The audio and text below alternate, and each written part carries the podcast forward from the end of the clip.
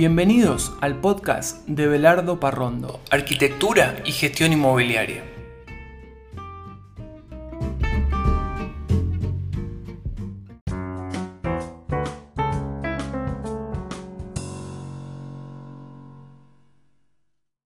Bienvenidos al episodio número 3 del podcast Belardo Parrondo.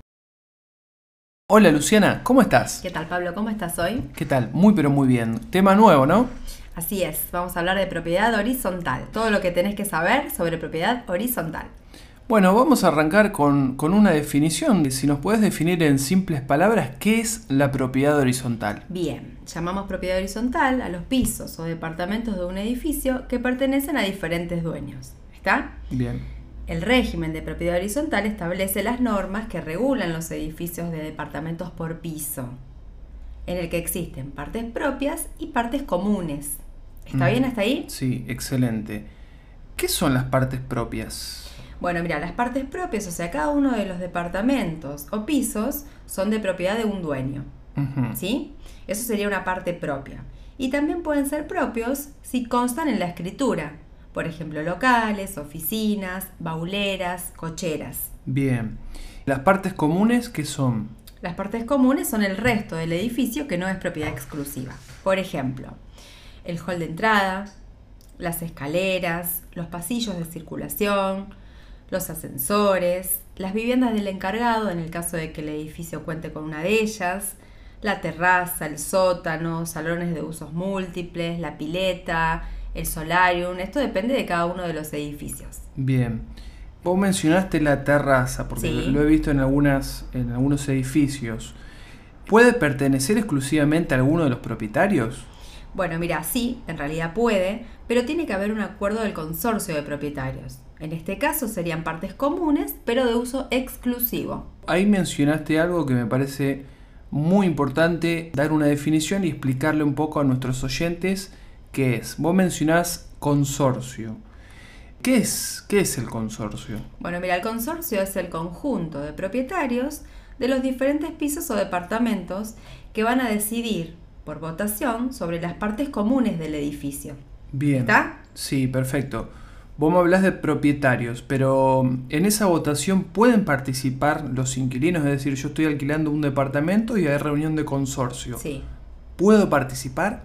Sí, los inquilinos pueden participar, pero ¿qué pasa? Ante temas importantes no pueden votar, no pueden Bien. decidir o elegir en las reuniones que tienen que participar o votar los propietarios. Sí o sí tiene que votar el propietario. Exacto. Es decir, que ante una reunión de consorcio el propietario se tiene que hacer presente para poder votar y tomar una decisión. Exacto, por lo general son los inquilinos muchas veces quienes asisten a las reuniones y después eh, le transmiten eh, por intermedio de un mail, por la inmobiliaria, el tema, eh, el tema a tratar, que se resolvió, pero después los que toman las decisiones son los propietarios. Bien. ¿Puede haber más de un consorcio en un edificio? Muy buena pregunta, Pablo, sí. Y sabes que sí, es algo que a lo mejor no es tan común, no lo vemos todos los días, porque nosotros a veces vivimos en un edificio eh, exclusivo de unidades de departamento. Pero esto puede pasar y el caso de los subconsorcios eh, se puede ver cuando la estructura del edificio tiene sectores independientes. Por ejemplo, una galería comercial.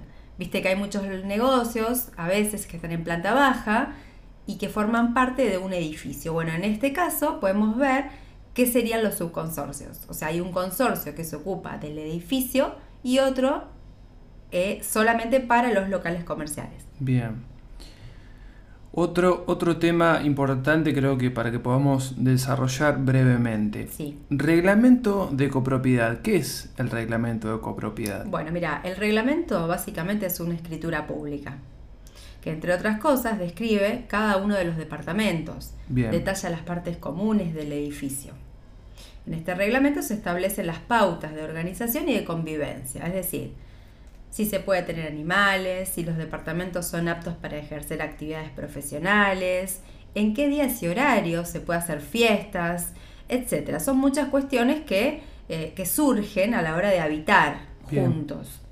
Entonces, en el reglamento de copropiedad también consta la designación de un administrador, las facultades, obligaciones, el periodo de su ejercicio. Es importante que todo esto esté regulado de alguna manera. Bien.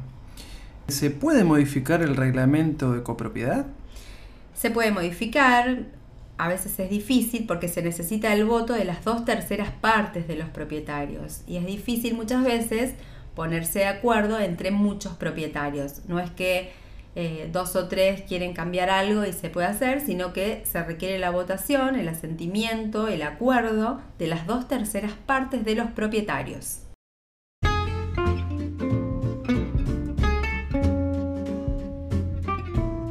Con esta respuesta damos por terminado el episodio. Gracias por escucharnos.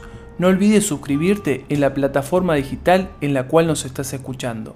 Para preguntas y consultas, puedes utilizar el formulario de contacto de nuestra página web. Hasta el siguiente episodio.